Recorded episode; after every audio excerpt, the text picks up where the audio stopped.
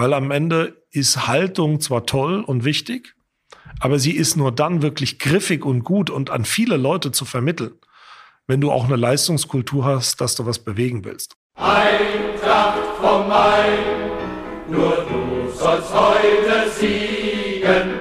Eintracht vom Main, der Podcast für alle Eintracht-Fans, die mehr wissen wollen über unseren Verein, seine Geschichte und sein Umfeld.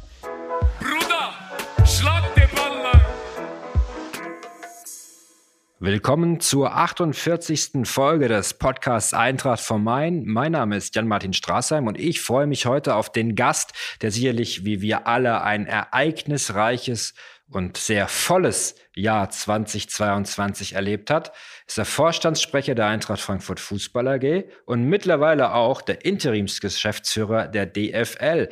Und es ist schon eine gute Tradition, dass Axel Hellmann am Ende des Jahres bei uns spricht. Herzlich willkommen, Axel. Vielen Dank, dass ich wieder mal hier sein darf. Das ist gute Tradition. Zum Jahresende bist du bei uns im Podcast oder im Podcast, diesmal als Audioformat, dass alle Menschen im Weihnachtstrubel auch im Auto uns hören können. Und das ist auch das Stichwort, bevor wir loslegen.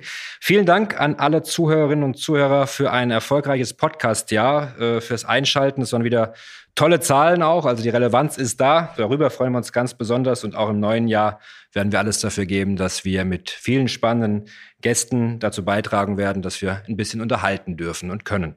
Axel, Hand aufs Herz. 2022 war ein spezielles, ein forderndes und auch ein sehr erfolgreiches Jahr 2022. Wie gehst du es jetzt an, das alles mal in Ruhe Revue passieren zu lassen? Das ist ja schon einiges passiert und ich glaube, man kann eigentlich gar nicht fassen, was eigentlich in den letzten Wochen und Monaten so alles los war. Ja, ganz sicher wird es mal eine Zeit geben, da wird entweder der Körper oder der Geist bei mir den Stecker ziehen weil ich kann mich an ein bewegenderes Jahr eigentlich gar nicht erinnern, seit ich bei Eintracht Frankfurt bin. Und wir müssen uns alle vor Augen halten, wir hatten ja am Anfang des Jahres noch wirklich massiv pandemische Auswirkungen. Unsere Spiele mehr oder weniger unter Ausschluss der Öffentlichkeit oder mit wenigen Zuschauern.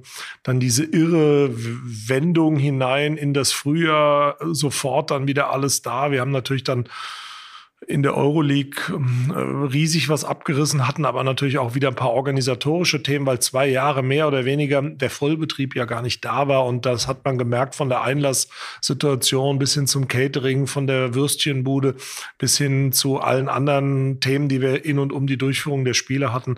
Da waren wir ein bisschen eingerostet. Das musste erst wieder so richtig warm werden und heiß laufen. Und dann natürlich, klar, seit dem Mai und dem Gewinn äh, der Euroleague sind wir in einem unglaublichen Dauerrush. Ich glaube, das wird die Folgen haben, dass wenn der Christbaum richtig leuchtet, äh, dann werde ich erst so realisieren, was eigentlich abgelaufen ist in dem Jahr. Du kommst aus der Kurve, du kennst die Eintracht wie kein anderer. Du bist äh, eigentlich Eintracht Frankfurt personifiziert, äh, kennst jeden und alles hier rund um den Verein. Du weißt also auch, wie es vor 20, 25 Jahren war bei Eintracht Frankfurt aus nächster Nähe. Ein schimmlicher Riederwald, ein altes, vergammeltes Waldstadion. Natürlich alles immer so ein bisschen noch, äh, was das betrifft, melancholisch, weil wir diese Spielstätte schon irgendwo auch geliebt haben, die Flutlichter und so weiter und so fort. Und jetzt plötzlich stellen wir hier im äh, Dezember 2022 und reden vom Champions League Achtelfinale im neuen Jahr. Wir haben einen Pokal in der Tasche. Es ist der zweite innerhalb von vier Jahren. Und der Erfolg ist unermesslich groß vom Gefühl her. Und wir alle sind natürlich da immer so ein bisschen auch in der Situation, das erstmal fassen zu müssen. Aber wie würdest du das Ganze beschreiben? Wie sehr hat dich das selbst überrascht, dass es solche Erfolge geben kann bei Eintracht Frankfurt? Vielleicht noch eine Sache vorweg. Ähm, mir wird die Vergangenheit bei Eintracht Frankfurt ein bisschen zu negativ gezeichnet. Ich weiß, du hast das gerade auch plakativ gemacht, um das natürlich zu veranschaulichen. Aber mir gefällt eigentlich ganz gut der Satz. Ich glaube, das Epizentrum ist das Museum. Ich fand uns schon gut, als uns noch keiner gut fand. Das ist bei mir auch so und bei vielen anderen, sagen wir meiner Weggefährtinnen und Weggefährten auch. Und das wird mir ein bisschen zu negativ gehaucht. Die Eintracht hat zwar in einem Waldstadion anderer Prägung gespielt, das war aber auch toll.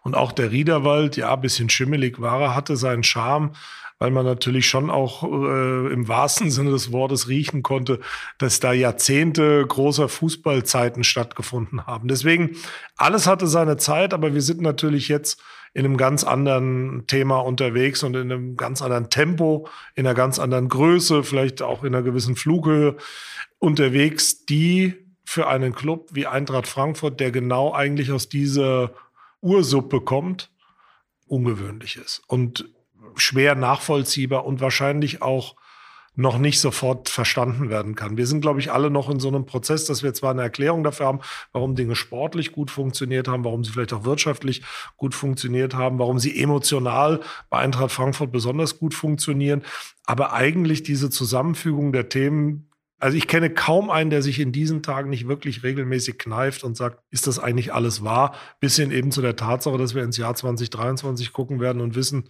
wir sind in allen drei Wettbewerben. Wir stehen auf einem Champions League Platz in der Bundesliga. Wir sind in der Champions League im Achtelfinale, haben ein großes Spiel vor uns. Das ist alles schon auf eine gewisse Art und Weise bei allen Erklärungsversuchen ein Mysterium.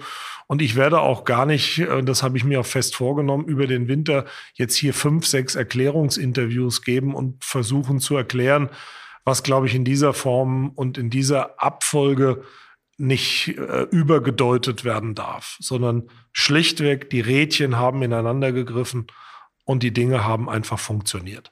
Aber wichtig dabei natürlich auch, und ähm, ich glaube, ich bin auch jemand, der das ein bisschen beurteilen kann. Die Radarfalle habe ich damals auch noch live miterlebt und sehen dürfen. Und auch damals war ich schon fasziniert von Eintracht Frankfurt. Also diese Magie musste man damals aber besonders spüren.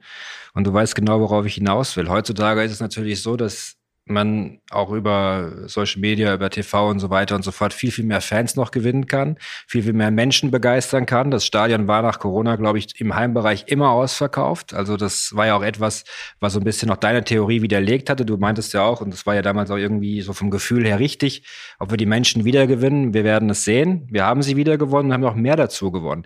Wie viel Gefahr steckt denn in so einem Wachstum und so viel Erfolg? Weil ich glaube, der ein oder andere, der schon ewig dabei ist, äh, wird natürlich auch irgendwann sagen, Mensch, jetzt nicht dass die Eintracht ihre Wurzeln vergisst und verliert? Ich glaube nicht, dass wir die Wurzeln vergessen oder verlieren werden, weil in dem Club steckt an verschiedenen Orten sehr viel Authentizität. Na klar, gibt's immer viele, auch, sage ich mal, bei der sehr, sehr aktiven Fanszene, die das Gefühl haben, äh, so ein Stück weit Identität wird der Kommerzialisierung preisgegeben. Aber ich glaube, dass wir eigentlich eine gute Mitte gefunden haben als Club, in der wir die Wettbewerbsfähigkeit auf der einen Seite hinbekommen und auf der anderen Seite diese Authentizität noch haben. Also es gibt einfach ein paar grundsätzliche Regeln. Das habe ich auch dem einen oder anderen äh, im deutschen Fußball in den letzten Wochen erklärt, für den das ja noch weniger nachzuvollziehen ist als für uns. Es gibt Bereiche, da wollen wir eigentlich nicht ran und da gehen wir eigentlich nicht ran, das ist zum Beispiel die Frage der Fankultur, wie die in einem Stadion stattfindet. Und damit hast du anders als vielleicht an anderen Standorten immer eine große Kraft der Authentizität. Da musst du auch manche Dinge vielleicht manchmal geduldiger tragen und auch hinnehmen. Und du darfst auch, das habe ich ja schon mehrfach gesagt, nicht bei jedem transparent irgendwie die Revolution mutmaßen, sondern das gehört auch dazu, dass man diese Dinge ein bisschen etikettiert und sich ab und zu der Kritik stellt. Das ist die eine Seite. Und die andere ist, dass wir uns, und das hat man ja auch auf der Mitgliederversammlung gemerkt, dass es immer wieder Bereiche gibt, wo die Authentizität sich in der Willensbildung von unten deutlich manifestiert, also Ausdruck bekommt über Entscheidungen und Beschlüsse. Und das ist wichtig in so einem Club immer zu, wie Eintracht Frankfurt zu verstehen, dass wenn du diese Glaubwürdigkeit haben willst, auf der einen Seite Erfolg, Leistung, Wettbewerbsfähigkeit, dass das, dass wir das bringen müssen, damit wir mithalten können, nie zu Lasten genau dieser Basisunterstützung gehen darf. Und immer wird das mal kritisiert, weil die einen sagen, da muss noch mehr Basis kommen und die anderen sagen, da muss mehr Wettbewerbsfähigkeit kommen. Die Stärke von Eintracht Frankfurt liegt quasi im Yin und Yang, die liegt in der Zusammenfügung dieser beiden Komponenten. Und wir im Vorstand, insbesondere auch ich mit der Historie, die ich bei Eintracht Frankfurt habe, sehe mich in der Rolle, diese Dinge in einem Ausgleich zu halten und auch ein Stück weit Garant dafür zu sein, dass wir erfolgreich bleiben, ohne die Wurzeln zu vernachlässigen. Erfolgreich bleiben erfordert viel Arbeit und auch Leistungsbereitschaft. Äh, wie wichtig ist der Leistungsgedanke in diesem Zusammenhang? Wir leben ja in einer Gesellschaft, wo das ein großes Thema ist, wo wir schon sehen müssen, dass Fachkräftemangel beispielsweise auch ein, ein Thema ist, wo wir viele, viele äh, Themen auf dem Tisch haben, die da auch erschwerend sind, komplett in Deutschland, aber wahrscheinlich auch in der Gesamtgesellschaft. Wie wichtig ist es, Leistung zu bringen, um diese Leistung auch auf den Platz zu bringen, auch außerhalb des Sportplatzes, des Feldes? Der Profifußball, der Leistungssport im Allgemeinen hat eben das Wort Leistung als Maßstab dessen, was ihn ausmacht, enthalten. Und ich glaube, wir sollten uns ein bisschen stärker wieder an einem Leistungsbegriff, nicht nur im Sport, sondern auch der Gesellschaft orientieren, weil viele Dinge sonst beliebig werden und ich glaube auch eine Orientierung verlieren. Das ist auch ein bisschen so meine Kritik gewesen an der, an dem Auftreten der Nationalmannschaft in Katar, aber so dem Sentiment. Natürlich gibt es wahnsinnig viele Dinge, die in dieser Gesellschaft, in dieser Welt zu kritisieren sind. Manche sogar schärfer, manche vielleicht dezenter. Und wir haben da natürlich auch einen klaren Auftrag im Sport und im Fußball. Ich sage immer vor allen Dingen vor unserer eigenen Haustür, in unserem eigenen Land, in unserer eigenen Stadt, auch in unserem eigenen Club. Aber überall, bei uns im Club, aber auch draußen in der Welt, muss erstmal der sportliche Erfolg und die sportliche Leistung stehen. Weil am Ende ist Haltung zwar toll und wichtig, aber sie ist nur dann wirklich griffig und gut und an viele Leute zu vermitteln, wenn du auch eine Leistungskultur hast, dass du was bewegen willst. Und ganz sicher würde keiner ins Stadion kommen, wenn wir nicht eine Leistungsorientiertheit hätten. Wenn wir da ein bisschen Badelatschen-Tour machen würden oder Strandfußball, ohne ergebnisorientiert auf Tore zu spielen oder auf Toreverhinderung. Wenn nicht der Fight an der Außenlinie ist im Zweikampf, also wenn nicht genau dieser Ansatz, diese Griffigkeit, diese Aggressivität, die Eintracht Frankfurt auch hat, ja, woher kommt die denn? Weil wir was leisten wollen, weil wir erfolgreich sein wollen.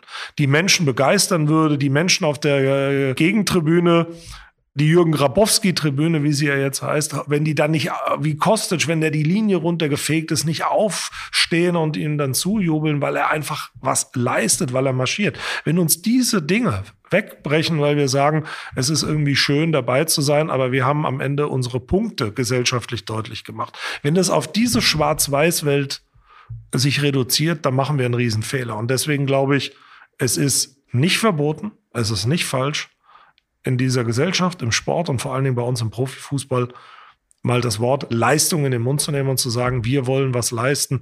Ich sehe da auch nichts ultrakonservatives oder irgendwie Schlechtes für die Gesellschaft. Ja, Leistung ist nicht verkehrt. Uh, unser Mitglied Omid Nuripur hat das, glaube ich, auch im Kicker gesagt, dass die Politik auch das eine oder andere mehr moderieren und übernehmen müsste und nicht der Fußball, Stichwort Katar und Nationalmannschaft. Siehst du das auch so? Also viele Themen werden ja aktuell so ein bisschen, hat man das Gefühl, auch auf den Sport, ich will nicht sagen abgewälzt. Natürlich wir machen auch viel in Sachen Regenbogenfahne und so weiter und so fort. Wird auch gerne instrumentalisiert von einigen äh, Institutionen. Aber nichtsdestotrotz ist es ja auch Aufgabe der Politik, die äh, Unrecht, Unrechtmäßigkeiten in der Welt anzusprechen und auch dem zu entgegnen. Es ist vor allen Dingen die Aufgabe der gewählten Vertreter und der Exekutive in diesem Land, diese Dinge äh, anzusprechen, wo sie diametral nicht immer vielleicht auch gleich mit dem Hammer, aber zumindest doch in der Klarheit auf den Tisch müssen. Das, dafür sind gewählte Vertreter, Außenminister, Wirtschaftsminister da, diese Grenzen für ein Land zu ziehen. Genauso wie sie auch dafür da sind, das Land zu verteidigen, wenn es darauf ankommt, mit den dafür notwendigen Mitteln für Sicherheit und Ordnung zu sorgen, aber auch für Nachhaltigkeit, Wachstum, Innovation und übrigens auch für einen sozialen Ausgleich. Diese Dinge sind erstmal primär Aufgabe der Politik und der gewählten Vertreter und der Exekutive dass der Sport in diese Bresche springen muss, hat ja was damit zu, zu tun, dass wir uns gerne in Deutschland auch jahrzehntelang um ein paar Grundsatzfragen drumherum gedrückt haben. Ich will das jetzt den Bogen nicht so weit spannen, aber wir haben eine demografische Entwicklung, die auf das Rentensystem durchdrückt. Wir reagieren nicht. Wir haben eine Klimaveränderung und eine Klimabelastung. Wir lassen Dinge laufen und fühlen uns wohl mit dem russischen Gas. Wir haben jetzt die Situation, dass wir kurzfristig Dinge machen müssen, möglicherweise mit Staaten, die nicht unseren freiheitlich-demokratischen Grundwerten entsprechen. Schützen uns vor dem Spiegel, dass wir nicht irgendwie sagen müssen, wir dürfen nicht das Falsche sagen, Hauptsache, sie bleiben uns gewogen. Dieser Widerspruch und diese teilweise Unfähigkeit der langfristigen und wirklich nachhaltigen Bewertung von Vorgängen in der Politik dürfen doch bitte nicht abgewälzt werden im Hier und Jetzt immer auf den Sport.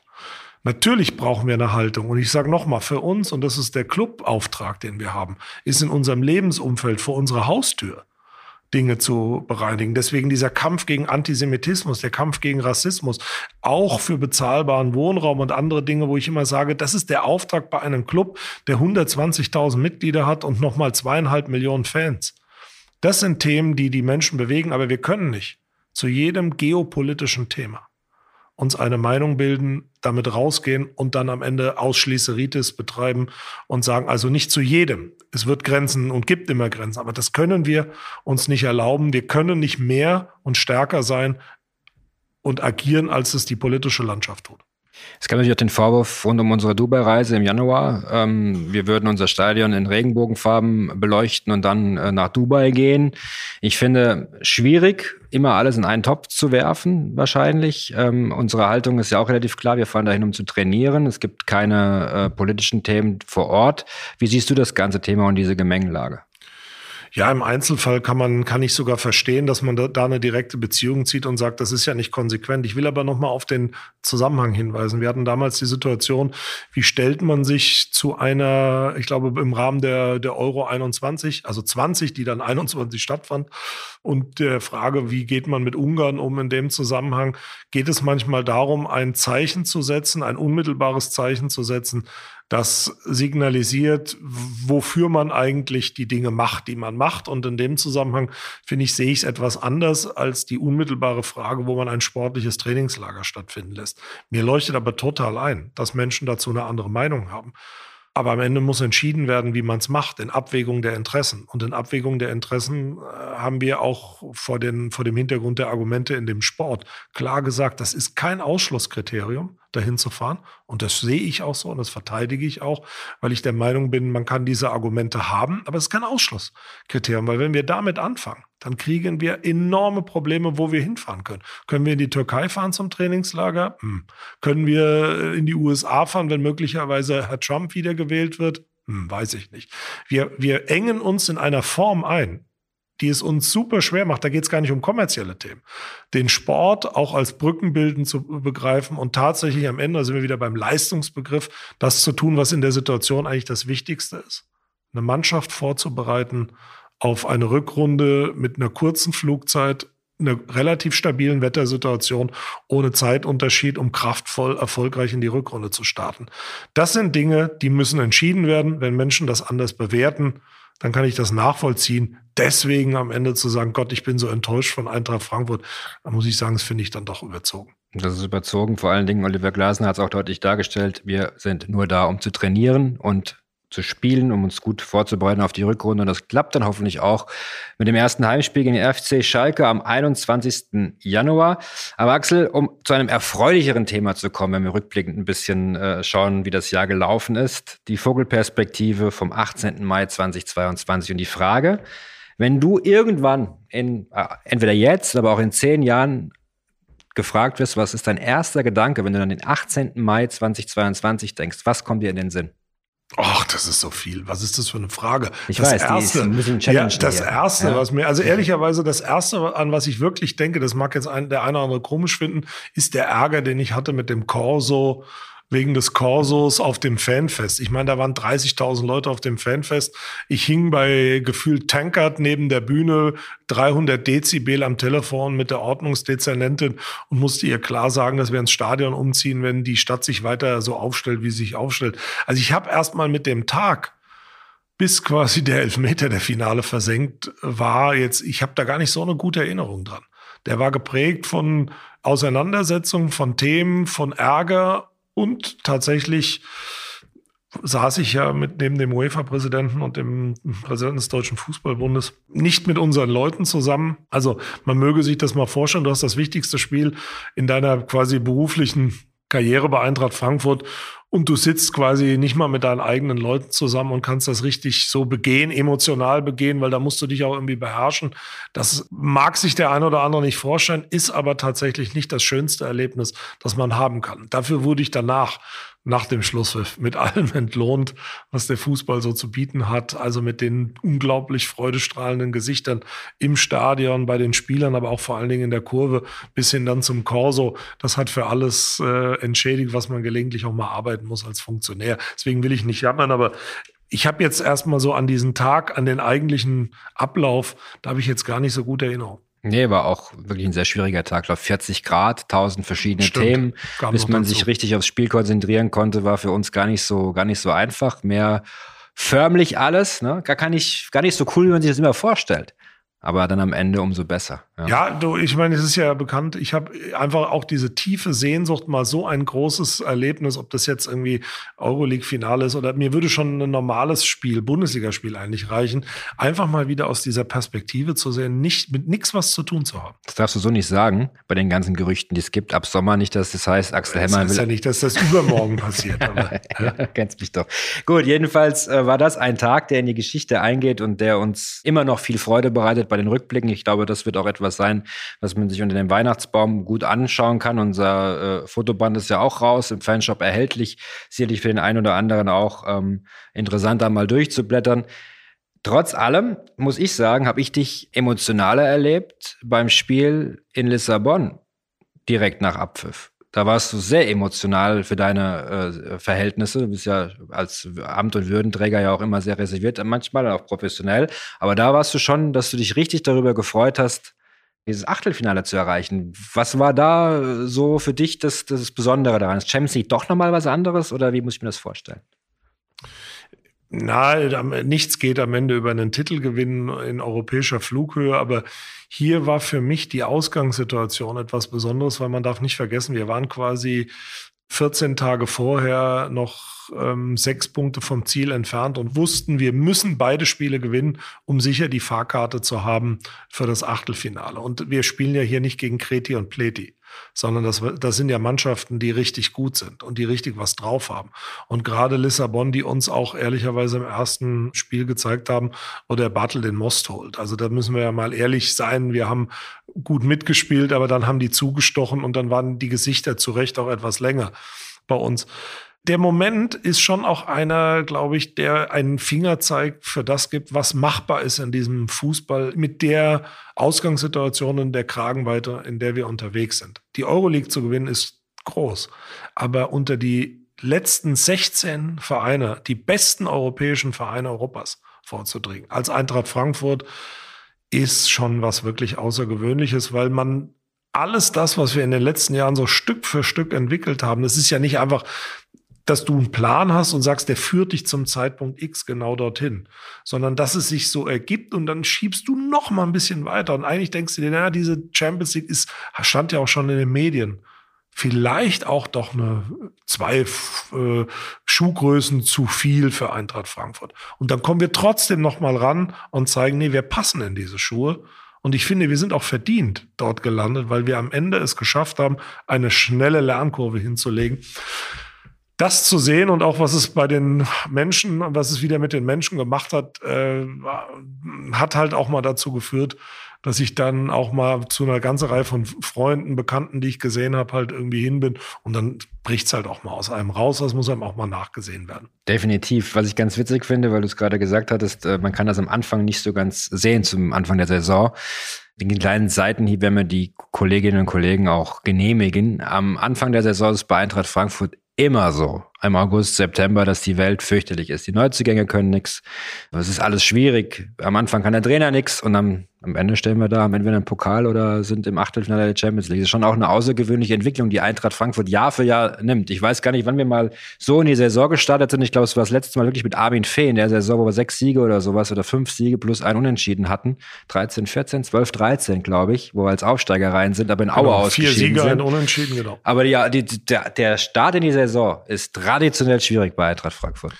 Also ich habe da alles schon erlebt und gerade weil du die Saison 12, 13 angesprochen hast, ich weiß noch, da war ich mit Heribert Bruchhang in Aue, wir verlieren. Ich glaube, Trapp kriegt in seinem ersten Spiel für Eintracht Frankfurt die rote Karte zu 10, 40 Grad. Wir verlieren 3-0, wenn ich es richtig im Kopf habe. Und fahren nach Hause und Heribert und ich, wir haben irgendwie 150 Kilometer geschwiegen und dann sagte er, Axel, Das wird eine ganz schwere Saison für uns. Ich habe keine Idee, wie wir mit dieser Mannschaft die Klasse halten sollen. Habe ich keine Idee. Dann gewinnen wir vier Spiele, haben ein Topspiel gegen Dortmund, glaube ich 2-2, lagen wir 0-2 hinten, dann kommen Inui und Eigner, wenn ich es richtig erinnere, 2-2. Wir haben super gespielt in der zweiten Halbzeit. Und am Ende ist dieses unglaubliche Ding gegen den VfL Wolfsburg, glaube ich auch, wo wir dann noch ein Unentschieden spielen, in Hamburg Leverkusen das entscheidende Tor macht und wir dann, glaube ich, als Sechster, wenn ich das alles jetzt richtig alles erinnere, richtig. in die, in die Euroleague einziehen als Aufsteiger. Und du täuscht dich. Und dieses Täuschen, das habe ich jedes Mal. Ich hab, kann mich, glaube ich, in, an keine Saison erinnern, ob mit Wolfgang Stäubing oder später auch mit Peter Fischer und Philipp Holzer, wo wir nicht irgendwann am achten Spieltag oder am siebten gesagt haben, oh Leute, das wird eine ganz schwere Saison. Und da müssen wir richtig zusammenhalten, dass wir die durchstehen und dann kommen die üblichen Themen und Mechanismen, die du hast. Aber was wir hinbekommen haben, und das glaube ich, das neiden uns viele in der Bundesliga ist, dass wir eigentlich in jedem Jahr irgendwann eine Schwächeperiode hatten mit sechs bis acht Spielen, wo wir nicht gewonnen haben oder sogar mal verloren haben über einen längeren Zeitraum. Und wir es immer geschafft haben, mit unserer sportlichen Mannschaft, vor allen Dingen mit dem Trainer, durchzuziehen, weil wir die Überzeugung hatten, dass es gut funktionieren wird, dass es klappen wird, um dann große Erfolge am Ende einer Saison zu feiern. Und wenn man sich das mal anschaut, wir haben in den letzten sechseinhalb Jahren keinen Trainer rausgeschmissen. Das ist für die Bundesliga schon was Besonderes, sondern wir haben sogar einen Trainer für gutes Geld verkauft. Und äh, das ist etwas, was ich glaube, was ein entscheidender Unterschied ist, dass du diese kontinuierliche Planung hast, kontinuierliche Entwicklung, auch durch eine Phase, wo es am Anfang schwierig ist und von der Presse bis zum Umfeld jeder sagt, oh, das wird aber jetzt ein schweres Jahr. Und ich kann mich auch an die Zeitungsartikel, es gibt ja dann immer in der Frankfurter Rundschau, den schreiben die jedes Jahr, so ein Alarmstufe Rotartikel. Ja. Du weißt immer, wenn es ja. wirklich eng wird, schreibt die, Rund, schreibt die Rundschau Alarmstufe Rot und dann wird alles gut. Wenn die Rundschau Alarmstufe Rot ausruft, dann ist das ein sehr gutes Zeichen für Eintracht Frankfurt. Für eine gute Saison. Schöne Grüße gehen raus an die Redaktion der Frankfurter Rundschau. Wir freuen uns dann im Herbst 2023 auf den Alarmstufe Rot Artikel. Und täglich grüßt das Murmeltier. Genau so ist es. Aber wir haben, wenn wir darüber reden, einmal kurze Nachfrage. Nico Kovac hat uns auch Geld gebracht, oder nicht?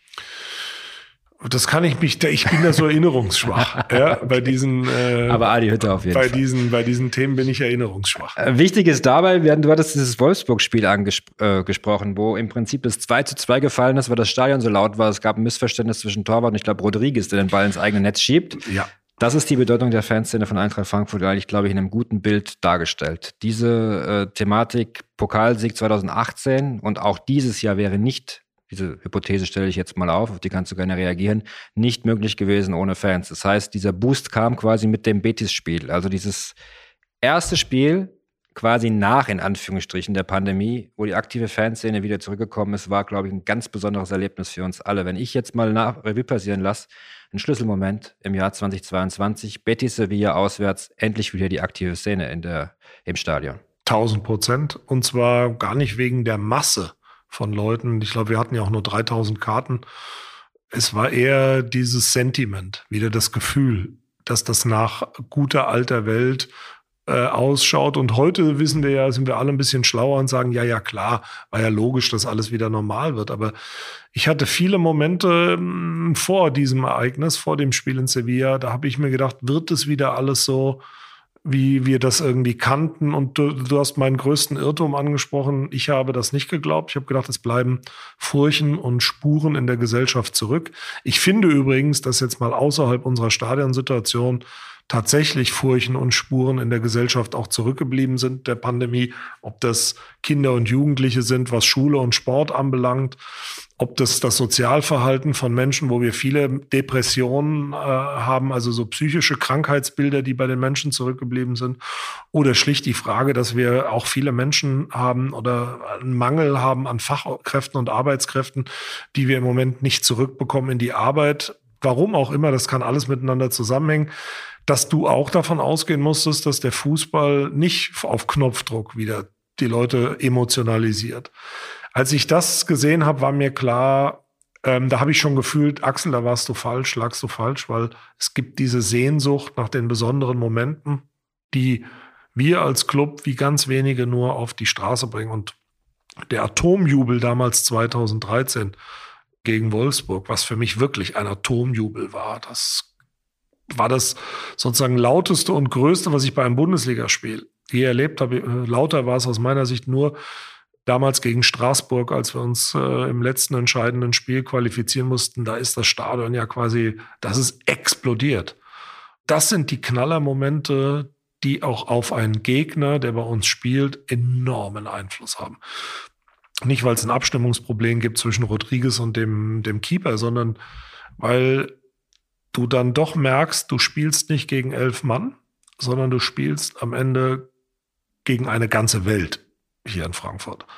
Und das musst du psychisch durchhalten. Das hältst du vielleicht 50 durch oder 70. Und dafür brauchst du schon enorme Qualität, weil ich kann mich erinnern an dieses äh, Spiel mit den Pfiffen gegen RB Leipzig. Wir haben bei dem Montagsspiel, wir haben den Gegner psychisch total gestresst total gestresst. Und als die Jungs fertig waren von Leipzig, die waren froh, dass sie wieder nach Hause fahren durften, weil sie einfach wirklich mitgenommen waren. Und wenn wir, und das sage ich auch mit Blick auf Neapel, eine Chance haben wollen, die zu schlagen, dann geht das nur, wenn die 90 Minuten einen Druck von den Rängen bekommen, dass die gestresst sind und wir sie damit zu Fehlern zwingen und wir unsere eigene Mannschaft damit stark machen in irgendeinem beruhigten Umfeld, wird das ganz, ganz schwer. Du hast gesagt, beim Stichwort Neapel. Du willst alles, nur nicht Neapel. Jetzt ist es soweit. Ja, erstens mal wusste ich natürlich, dass die einen absoluten Lauf haben in der italienischen Liga. Dann weiß ich, ist das jetzt kein Pflaster, wo wir Bella Figura auf der Straße machen können mit Trikots und allem anderen. Da sind ja Geschichten auch durchaus nicht nur erzählt, sondern sie sind bekannt, dass das auch was Gewalttätigkeiten anbelangt, wirklich gut zu überlegen ist, wer da hinfährt und dann auch glaubt, was er da macht. Ich kenne da viele Geschichten von damals, als wir, glaube ich, 1994 da gespielt haben, von Uhren und Pistolen an Schläfen, die mir Leute erzählt haben, äh, glaube ich alles. Und jetzt ist es auch kein Pflaster, wo du äh, einfach mal so hinfährst und sagst, du stehst abends in irgendeinem Viertel auf der, zu sechs draußen äh, von der Bar und trinkst noch einen, einen, einen Weißwein. Das müssen wir wissen. Aber ich muss ehrlicherweise sagen, wir haben jetzt auch eine gewisse Erfahrung, nicht nur mit Marseille, sondern anderen Stationen, was diese Aufgeregtheiten anbelangt und schwierigen Situationen äh, anbelangt. Es scheint offensichtlich zum internationalen Fußball dazuzugehören, dass du da auf schwierige Parkette gehst. Es kommt aber noch ein zweiter Teil dazu, der mir überhaupt nicht gefällt, dass es mittlerweile auch von den staatlichen Behörden und den Sicherheitsorganen einfach sowas von erschwert wird, ein Fußballspiel sich auswärts anzuschauen und einfach nur dahin zu reisen, eine gute Zeit zu haben. Nicht jeder von uns, der da hinkommt, hat irgendwelche Gewaltfantasien, sondern dass es auch viele ganz normale einfach trifft, nimmt dir sehr viel Spaß. Und ich glaube übrigens, dass sich diese Dinge dann immer so hochschaukeln. Und je feindseliger die Atmosphäre wird, umso mehr neigst du selber zur Aggressivität. Ich will das hier nicht ausweiten weil ich glaube, das wäre noch mal irgendwann ein eigenes Thema. Aber da müssen wir schon sehr sorgfältig hinschauen, weil das nimmt einem sehr, sehr viel entspannten Spaß an europäischen Reisen. Definitiv. Trotzdem freuen wir uns drauf, auf dieses Achtelfinale in der Champions League. Wahrscheinlich dann vor allem zu Hause auf diese Wahnsinnsstimmung. Die Bundesliga haben wir auch noch und es geht gegen Darmstadt 98 im Achtelfinale des DFB-Pokals. Klassisches Derby vor der Tür. Da wird's heiß werden. Ja, weil natürlich kommt da eine ähm, sehr starke Truppe, die für die, also gibt es neben dem Aufstieg in der Bundesliga nur ein erklärtes Ziel, Eintracht Frankfurt schlagen. Darauf müssen wir uns einstellen. Ich freue mich drauf. Ich kenne viele äh, Verantwortungsträger in Darmstadt, schätze die auch und mag auch diese spannungsgeladenen Spiele. Wünsche mir natürlich, dass das alles super friedlich über die Bühne geht. Aber wenn ich sage super friedlich, dann muss ich mit schon recht friedlich zufrieden sein. Wir müssen auf jeden Fall schauen, dass wir ähm, äh, das letzte Spiel im eigenen Stadion ausmerzen. Das haben wir verloren. Das darf diesmal nicht passieren. Deswegen müssen wir da ran und das Ding ziehen. Ganz einfach. Wir haben auch ein paar andere Themen noch, und zwar äh, strategischer Natur, auch im vergangenen Jahr, beziehungsweise in diesem fast abgelaufenen Jahr.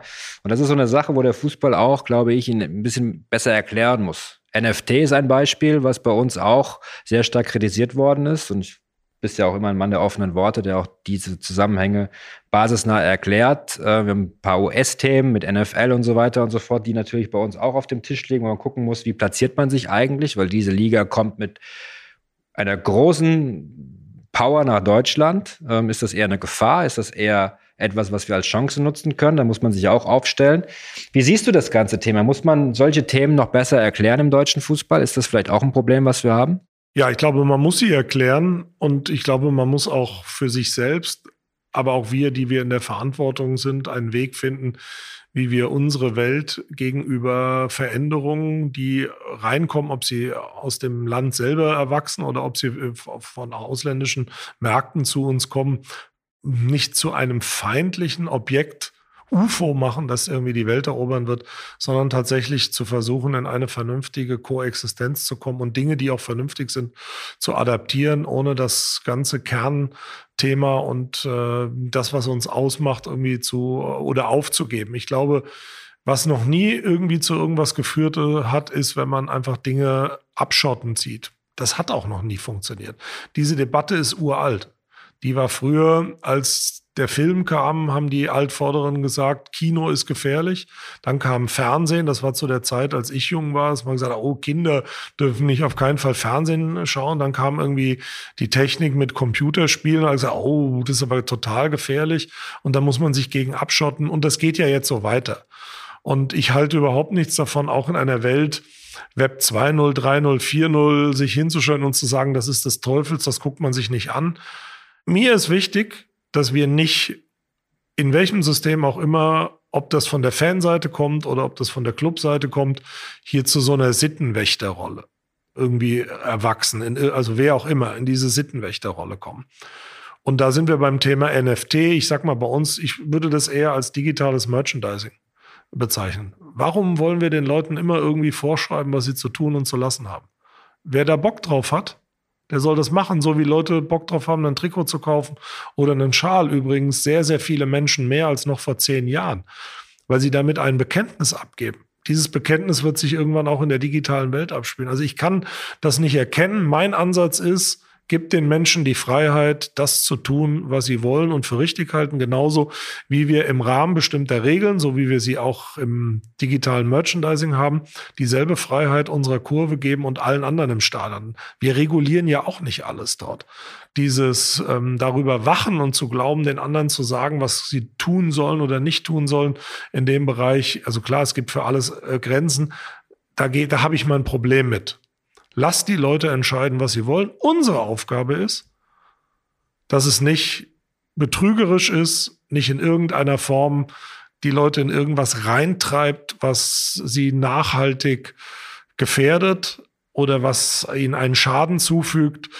Alles andere ist eine Entscheidung, die jeder bitte selber treffen soll. Ja, ich glaube, das ist ein bisschen ein Diskussionsansatz. Es gibt da natürlich auch Plattformen oder auch Unternehmen, die da nicht unbedingt seriös unterwegs sind, aber ja, das Scam-Thema oder tatsächlich irgendwie betrügerische ja, Modelle. Genau.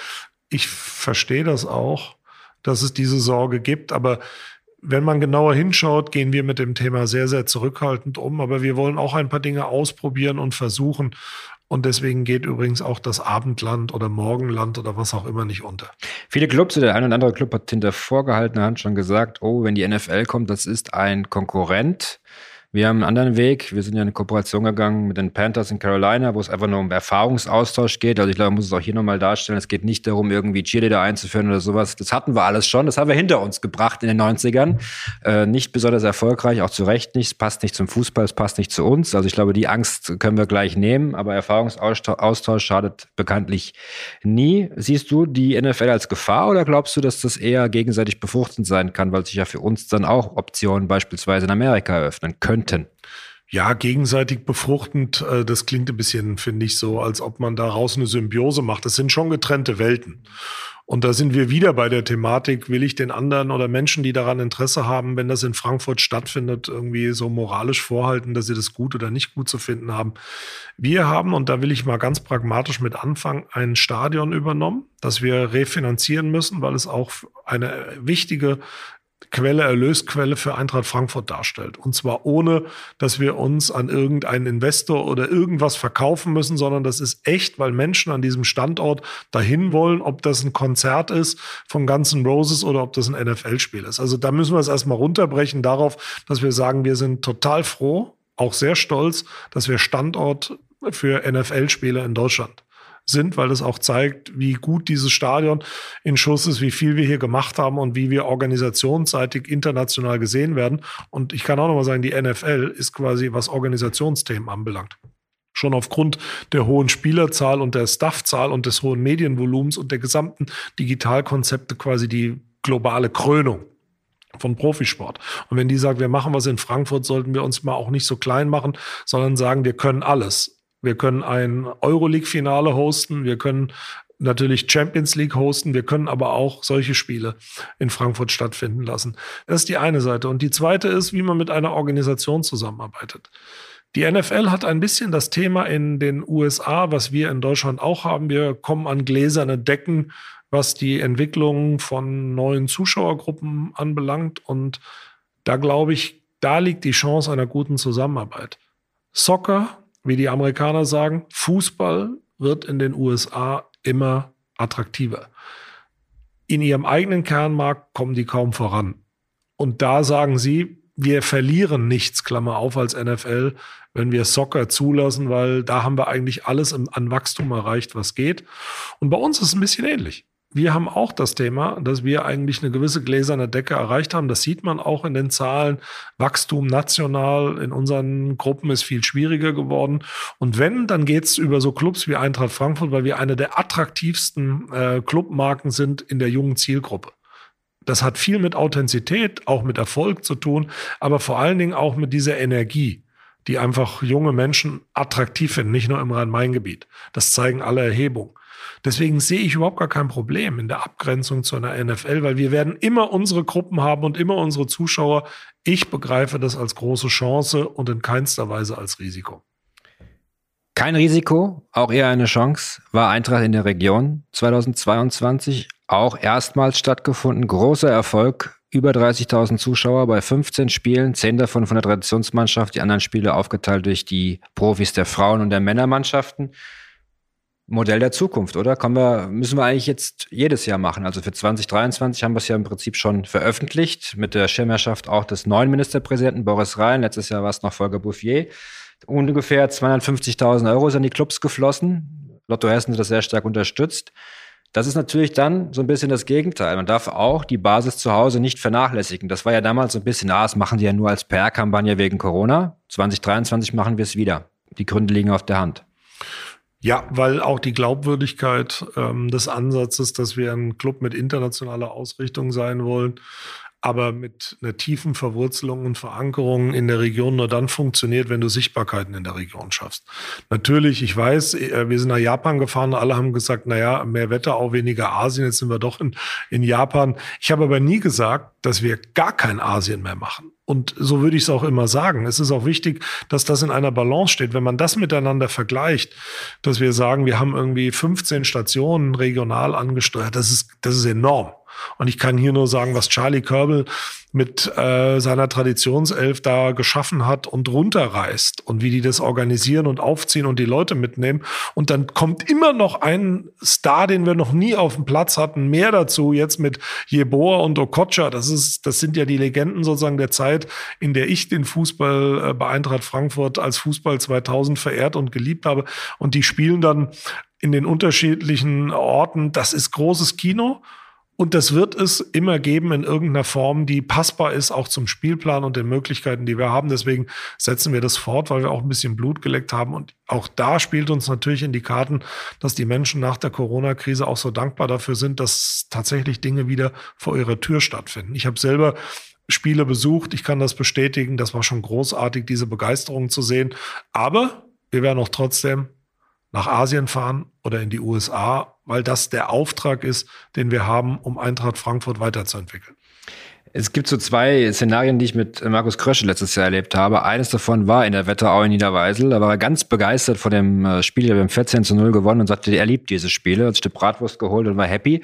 Deswegen ist auch ein Grund, dass der Sport mitzieht dann jetzt im Sommer. Und das andere war, dass vielleicht noch zurückblickend zum Europapokalsieg, äh, völlig baff, als wir nicht durchgekommen sind mit unserem Shuttle vom Hotel zum Stadion und wir durch die Fans laufen, ich würde nicht sagen mussten, sondern durften. Das war wie eine Energie, die wir aufsogen konnten, weil alle äh, völlig wahnsinnig waren und uns angefeuert hatten und sagte, das ist ja Wahnsinn, das habe ich auch nie erlebt. Ne? Paderborn, Hannover und, und äh, äh, anderen Clubs brauchen wir gar nicht nennen. Deswegen ist er jetzt hier in einem emotionalen Thema, aber das ist auch ein wichtiger Punkt. Ne? Diese Emotionalität entsteht an der Basis und auch auf dem Land, im Umland. Ja, und über die Begegnung. Also es ist ja jetzt bekannt, dass jeder, der mir sagen will, was ihm an der Eintracht passt oder nicht passt, mich samstags gegen elf in der Kleinmarkthalle treffen kann. Davon machen übrigens auch einige Gebrauch. Aber das ist jetzt nicht irgendwie so eine äh, Kokettiererei, sondern ich glaube, und so ist Markus auch und Oliver äh, Frankenbach und Philipp Reschke sowieso auch, aber zum Präsidenten muss ich gar nichts sagen. Es ist schon glaube ich, etwas, was uns nicht verloren gehen darf, dass wir diese Berührungen schaffen, auch auf solchen Veranstaltungen und dann nicht nur hier Selfie machen, sondern man muss auch die Dinge ein bisschen abholen, die die Leute irgendwie auch mal stören. Da gibt's ja auch einiges. Und ob das mal das Ticketsystem ist, das nicht funktioniert oder da irgendwie Merchandising nicht geklappt hat oder dort das Essen nicht geschmeckt hat und da das nicht und ich habe kein Ticket bekommen wir können die Dinge alle nicht lösen. Wir sind ein großer Betrieb geworden. Wir holen viele Tausende, Zehntausende, Hunderttausende zu uns, zu den Spielen in der Summe zusammen. Und es wird immer Dinge geben, die auch mal nicht funktionieren. Aber wenn du dann in deinem Wolkenkuckucksheim bist und das nicht mehr an dich rankommt, dann fehlt sozusagen diese Nähe, die den Leuten, die die Leute auch sagen lässt, ey, die sind irgendwie abgehoben. Ich glaube, wenn wir bei Eintracht Frankfurt 1 nicht sind, dann ist es auf allen Ebenen abgehoben zu sein. Wir sind sehr anfassbar und sehr, man kann uns erreichen und seine Botschaften loswerden. Erreicht oder angekommen bei uns ist auch der Frauenfußball.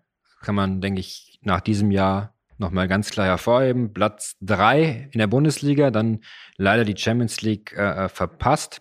Nichtsdestotrotz 23.200 Zuschauer äh, beim ersten Spiel gegen die Bayern, neuer Zuschauerrekord.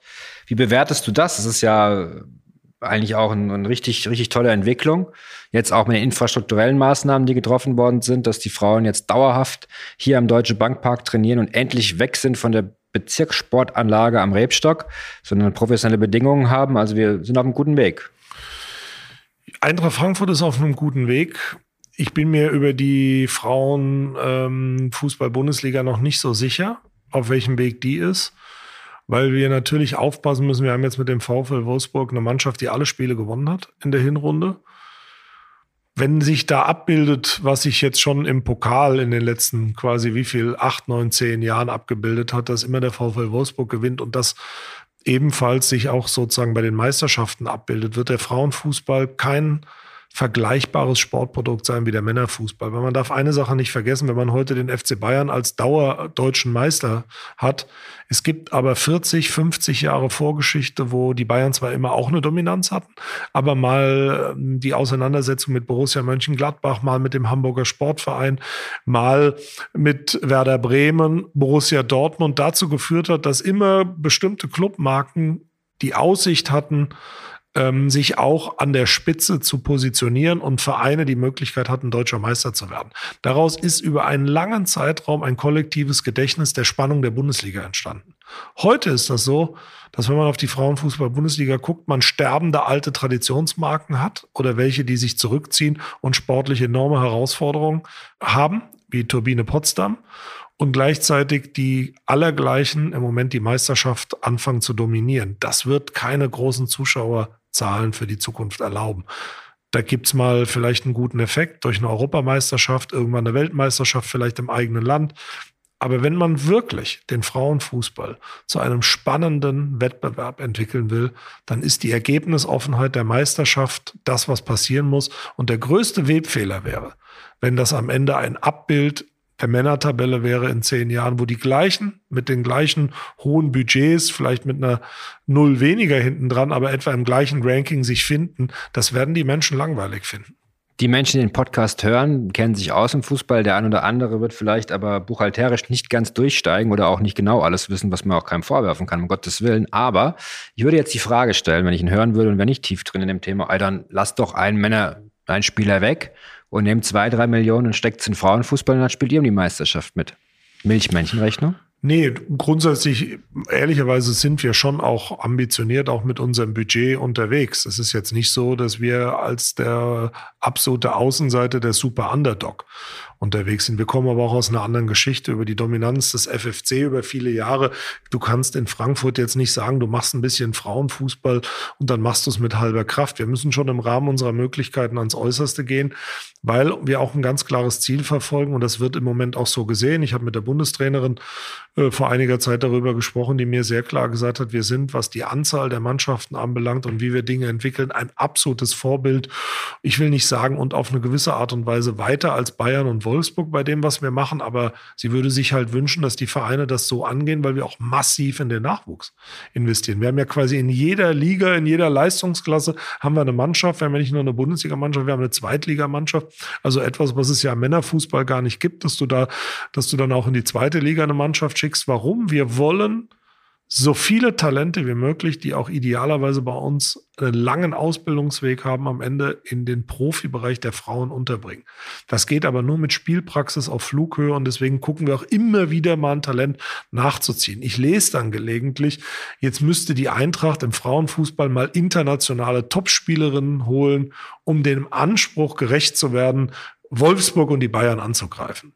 Das ist aber nicht das, was wir wollen. Also wir würden gerne Wolfsburg und Bayern angreifen aber doch ganz sicher nicht dadurch, dass wir sagen, wir gehen, holen uns jetzt nochmal noch zwei, drei Millionen gibt der Kröscher aus seinem Etat, den, der eigentlich für die Männer gedacht ist, rüber, um da ein Kunstprodukt zu schaffen, das wieder nachhaltig nicht funktioniert, sondern da würde ich lieber hingehen und sagen, wir scouten besser, modern, gehen hin und suchen uns Talente, die wir dann entwickeln. Wir haben da nämlich auch wirklich ein paar ganz, ganz tolle Mädchen, eigentlich muss man schon sagen, junge Frauen, die den Sprung da schaffen werden aber das dauert dann wieder zwei Jahre. Und vielleicht ist man dann noch mal wieder Sechster. Ich weiß das, was dann der ein oder andere Journalist wieder schreiben wird, sagen, oh, Rückschritt und dies und das. Manchmal ist aber ein Rückschritt wichtig, um zwei nach vorne zu machen, wenn du dir in deinem Konzept treu bleibst. Und ich will versuchen, mit dem, was wir dafür tun können, von der kaufmännischen Seite, aber natürlich ist das am Ende ein Sportthema, aber von der kaufmännischen Seite, dass wir so stabil stehen im Frauenfußball, dass wir auf einem gewissen Niveau diesen Erfolg, ähnlich wie bei den Männern,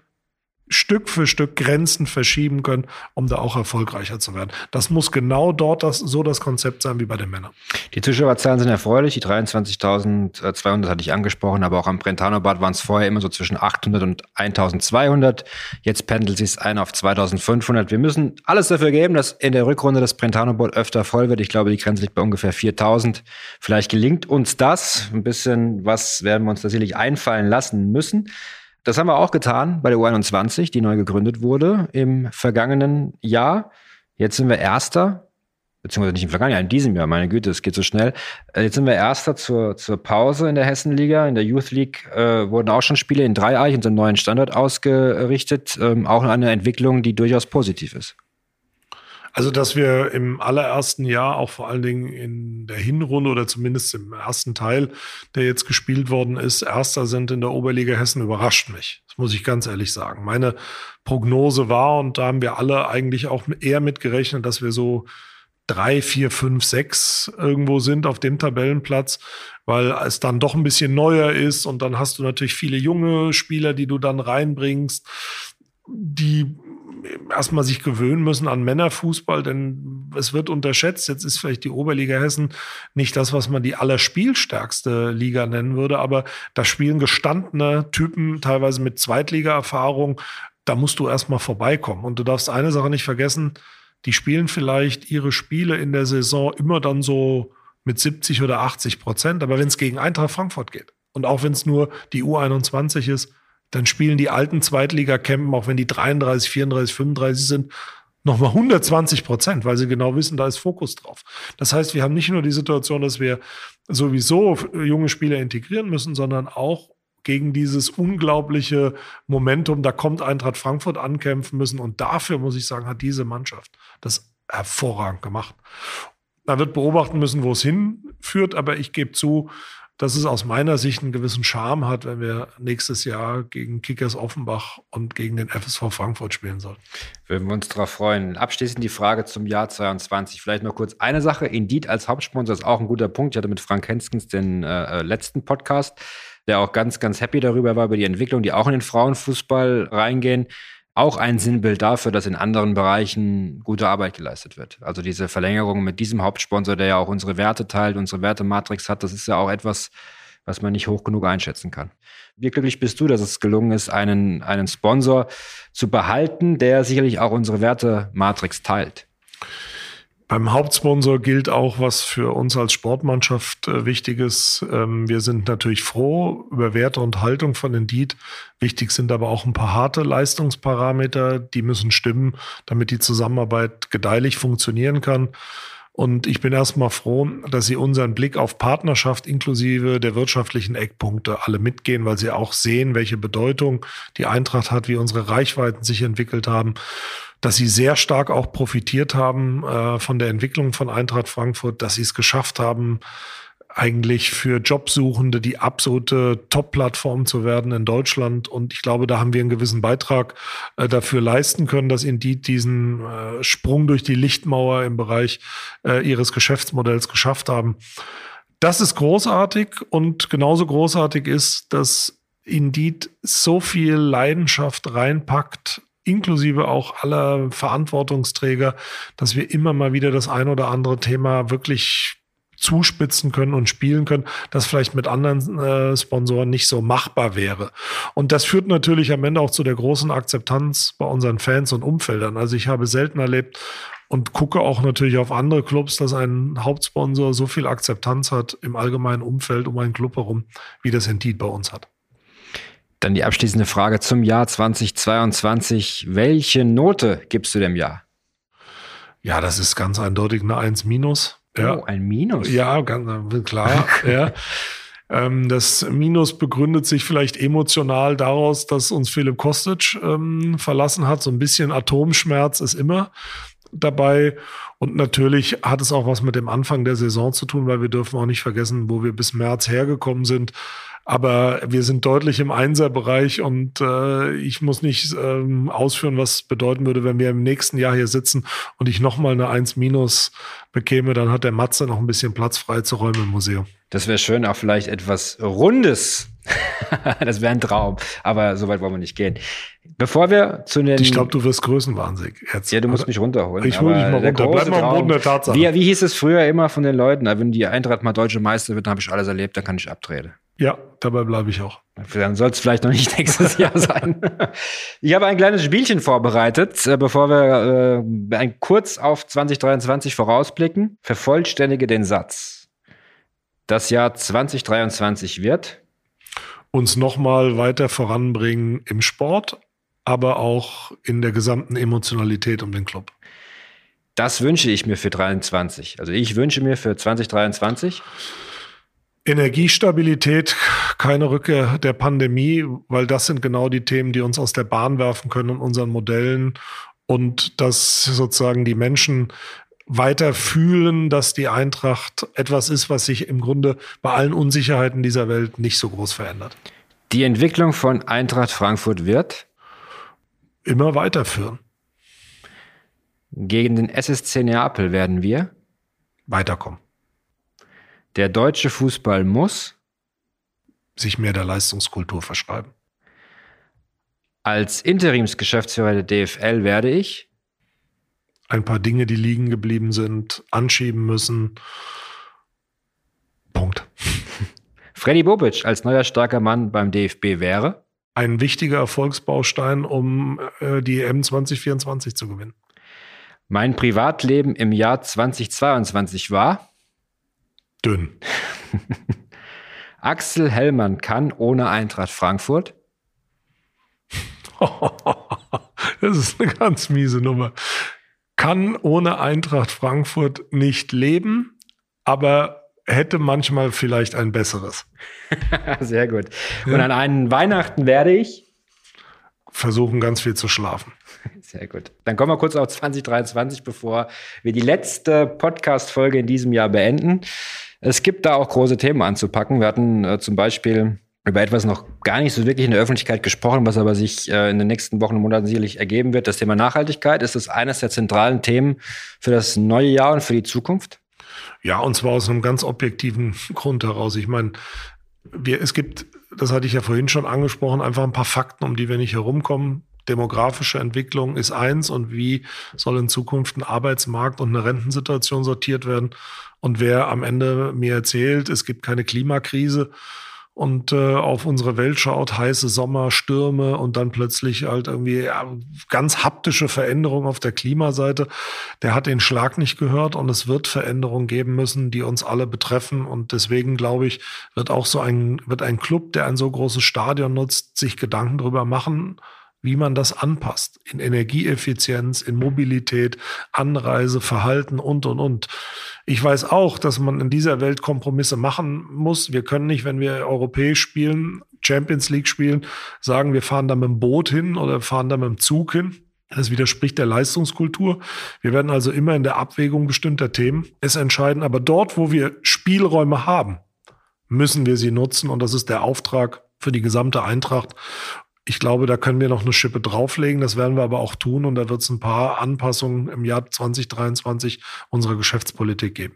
Das wird spannend. Gibt es einige Dinge, die wir dann auch vielleicht kommunizieren können im nächsten halben Jahr. Freuen wir uns drauf. In den kommenden sechs Monaten bist du in der Doppelrolle. Viele fragen sich, wie kann das eigentlich funktionieren? Axel Hellmann, der schon für Eintracht Frankfurt im Prinzip in einer Doppelrolle gelebt hat, weil er sein Privatleben geopfert hat, ist jetzt noch äh, Geschäftsführer der DFL. Um Himmels Willen, wie bereitest du dich darauf vor? Ja, also erstmal, ähm, wir sind so gut organisiert und es ist jetzt auch nicht so, den Eindruck will ich auch gar nicht erwecken, dass ich irgendwie jetzt schon 18, 19 Stunden äh, nichts anderes mache. Und äh, es gibt eine zu geringe, aber immer noch eine äh, verträgliche, ein verträgliches Maß an Work-Life-Balance, wie man so schön sagt, im Verhältnis Eintracht zu Privatleben. Das Thema DFL geht nur, weil wir gut organisiert sind, weil wir gut strukturiert sind, weil wir eine zweite Führungsebene haben, die total gut funktioniert, weil die Kollegen im Vorstand einige Dinge mitschultern. Wir haben mit Philipp Reschke ja schon im seit Sommer jemanden dazugeholt, der mich um einige Punkte entlastet hat. Ich bin seit August auch schon ins Präsidium gewählt der DFL, habe auch ehrlicherweise schon mindestens einen Tag in der Woche bislang für DFL-Themen zugebracht. Jetzt kommt ein zweiter Tag dazu. Das macht den Kohl langfristig auch nicht fett, aber es ist eine Belastung, die da ist nur jetzt sage ich, stelle ich mal eine andere Frage. Wenn man sich von der Geschäftsführung trennt und die Position vakant ist und man noch nicht genau weiß, wie langfristig die Besetzung aussehen soll. Also man zu dem Ergebnis kommt, dass zwei Clubvertreter idealerweise die Sache interimistisch übernehmen sollen. Wie soll ich denn auf Kollegen in Hamburg zeigen oder in Dortmund oder Nürnberg oder in München das zu machen, wenn ich hier vor Ort bin und dazu nicht bereit wäre. Ist doch vollkommen klar, dass ich eher mal die Chance habe, in die ins Frankfurter Westend zu fahren, wo die Zentrale ist, was zu unterschreiben, mit Mitarbeitern zu sprechen und und und. Also und dann muss man eine Sache sehen, wir haben ja jetzt nicht so schlecht gearbeitet in den letzten Jahren. Wenn ich mir überlegen würde, auf wen würde die Wahl treffen in so einer Interimstätigkeit, dann käme man relativ schnell zu Freiburg und Frankfurt. Deswegen ist das aus meiner Sicht erklärbar und es ist am Ende auch, finde ich, ein Auftrag im höheren Interesse, dass das wahrgenommen wird. Wir haben immer mal wieder den, die Redewendung benutzt, wir müssen dicke Bretter bohren. Das war dann meistens auch in den Podcasts zum Jahresende. Welche dicken Bretter stehen fürs Jahr 2023 noch an? Sind zahlreiche, die wir haben, weil wir uns schon auch eine Meinung darüber bilden müssen, wohin der Weg strategisch führt eigentlich in den nächsten Jahren. Ich will das mal ein bisschen auf eine höhere Ebene heben, damit, glaube ich, jedem klar wird, was da auf uns zukommt. Wir hatten die letzten sieben, acht Jahre einen klaren Plan. Der Plan war, wir wollen ein neues Proficamp bauen, das haben wir geschafft. Wir wollen das Stadion übernehmen, das haben wir gemacht. Wir wollen uns selber vermarkten, das haben wir gemacht. Wir wollen in eine Digitalplattform gehen, damit wir von niemandem abhängig werden. Ich weiß, mit allen Kinderkrankheiten und Herausforderungen, aber alle Themen inklusive der Datenhoheit in eigener Hand, damit wir nie von irgendwelchen Multis, chinesisch, amerikanisch, wem auch immer abhängig sind. Haben wir äh, begonnen, wird ein niemals endendes Thema sein, da sind wir aber auf dem, sind wir auf dem Weg. Wir haben gesagt, wir wollen sportlich die Leistungsfähigkeit erhöhen, haben wir geschafft, zwei Titel in den letzten äh, viereinhalb Jahren. Jetzt haben wir gesagt, das letzte große Thema, was wir immer angekündigt haben, ist wieder zu einer annähernd 60.000er Kapazität zurückzukommen in diesem Stadion. Stehplätze ausweiten. Wird jetzt gerade gebaut, haben wir im Sommer erreicht. Die Schlüsselfrage ist, nach all diesen Projekten, was sind die nächsten, auf die wir wollen? Und ein zentrales Thema neben der Nachhaltigkeit und der ewig fortschreitenden Digitalisierung wird ganz sicherlich auch der Punkt sein, wie die Eintracht sich infrastrukturell weiter in dieser Stadt, nicht nur der Profibereich, sondern darüber hinaus entwickelt, weil immer mehr Vereine werden vor Herausforderungen stehen, ihren Sport fortzusetzen. Wir hatten das in Dreieich, der Verein hat das mit Nied. Die Eintracht wird in vielerlei Hinsicht, wie das übrigens auch früher war, daher der Name Eintracht, ein Sammelbecken und ein Aufnahmeort für die Menschen sein, der größte Sportintegrator den diese Region und Hessen zu bieten hat. Und darauf müssen wir reagieren. Bei gleichzeitiger Nichtvorhersehbarkeit der wirtschaftlichen Entwicklung, von Energiekrisen, Inflation und anderen Themen ist das Koordinatensystem, das wir haben, eins, das sich verändert hat gegenüber der Situation der letzten sieben Jahre. Und deswegen will ich mal gar nicht so sehr in Einzelprojekte gehen, die es dahinter auch gibt, sondern eher in die Frage, was will ein Fußballclub neben der Tatsache, dass er sportlich erfolgreich sein soll und sein wird, darüber hinaus machen, strategisch für die nächsten fünf, sechs, sieben Jahre? Diese Frage, die müssen wir uns 2023 vornehmen und dann ableiten, was das für uns bedeutet. Von der Kapitalausstattung, von der Anzahl der Mitarbeiter, welche Qualifikationen wir haben, bis hinein hin dann in die, in die sportliche Umsetzung. Dass auch quasi die Breite weiter von uns gefördert wird, um Jugendsport und das ist ein großes Thema, weil guck dir doch mal an, was im Moment passiert. Ich glaube, wir, wir haben immer weniger Schiedsrichter, immer weniger Ehrenamtler. Kinder und Jugendliche haben eine Durststrecke durch Corona gehabt. Viele haben die Vereine verlassen. Das muss einem schon Sorgen machen, weil wir sind natürlich auch davon abhängig, dass viele Jungen und Mädchen für sich erkennen, dass sie Fußball spielen wollen und überhaupt ihren Sport ausüben wollen. Und ich weiß nicht, woher die Programme kommen. Wir können ja auch nicht jedes Mal nach dem Staat rufen und sagen, das muss irgendwie über Helikoptergeld oder irgendwelche Budgets in die Vereine fließen. Das muss es geben, gerade beim Thema Energie. Aber es gibt darüber hinaus viel mehr Dinge, bei denen ich jetzt schon vorhersagen kann, dass Eintracht Frankfurt in diese Bresche springen muss und Verantwortung zu übernehmen hat, die wir jetzt noch gar nicht vorhersehen. Und darauf müssen wir uns einstellen. Und dann kommt natürlich auch die geopolitische Frage dazu. Mit wem kann man in Zukunft Geschäfte machen international und mit wem nicht? Und wie ziehen wir die Grenzen? Weil sonst führen wir bei jedem Trainingslager in Dubai, bei jeder Auslandsreise immer wieder Grundsatzdiskussionen, ob das geht oder nicht geht. Und wir haben damals schon diese Grundsatzdiskussion vor zehn Jahren zum Thema Emirate geführt und klar beantwortet. Die Argumente sind die gleichen. Nur das Koordinatensystem, das muss stabil stehen und da müssen wir Antworten finden. Die werden dann auch nicht allen gefallen. Das ist in dieser pluralistischen Welt so. Aber wir müssen sie vertreten und daran müssen wir immer wieder arbeiten. Axel, das wird sehr spannend 2023 und auch in den folgenden Jahren mit der Europameisterschaft dann in Deutschland, dann die, der World Cup 2026 in den USA, Mexiko und Kanada. Kommt einiges auf uns zu. Vielen Dank erstmal für das Gespräch. Alles Gute für 2023 und du hast natürlich die Möglichkeit, an unsere Zuhörerinnen und Zuhörer noch deine Neujahrsgrüße zu richten oder deine Wünsche für das neue Jahr. Das mache ich natürlich gerne und ich glaube, selten habe ich mich äh, so wohl gefühlt, aus dem Jahr 2022 rauszugehen. Ich habe immer gesagt, wenn Eintracht Frankfurt am Ende, wenn der Weihnachtsbaum leuchtet, in keinster Weise was mit Abstiegsrängen zu tun hat, dann ist es schon mal ein gutes Jahr. Dass wir aktuell wieder, wie auch viele Jahre zuvor, auf einer tollen Platzierung stehen zum Winter. Gut, wir haben es dann oft manchmal nicht ganz so durchhalten können gibt jedem, der die Eintracht-Geschichte kennt, erstmal ein sehr gutes und beruhigendes Gefühl, unter den Weihnachtsbaum äh, zu krabbeln, Geschenke hinzulegen und dann Silvester zu feiern. In diesem Sinne erstmal vielen Dank dafür und ich möchte äh, jetzt schon sagen, geht mal alle davon aus, 2023 wird bei uns auch wieder wahnsinnig viel los sein und passieren und wir wollen auch noch was reißen. Wir wollen nicht Bella Figura in Neapel und zu Hause machen, wir wollen weiterkommen.